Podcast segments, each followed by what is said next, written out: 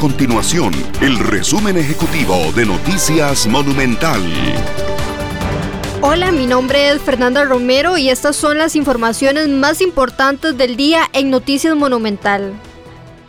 El gobierno dio marcha atrás y restablecerá a partir del próximo 18 de septiembre la restricción vehicular diurna por placas pares e impares durante el fin de semana, medida que regirá hasta el 30 de este mes.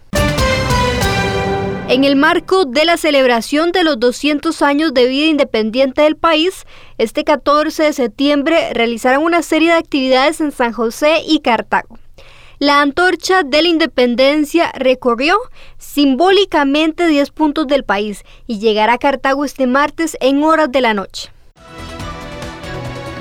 Estas y otras informaciones usted las puede encontrar en nuestro sitio web www.monumental.co.cr. Nuestro compromiso es mantener a Costa Rica informada.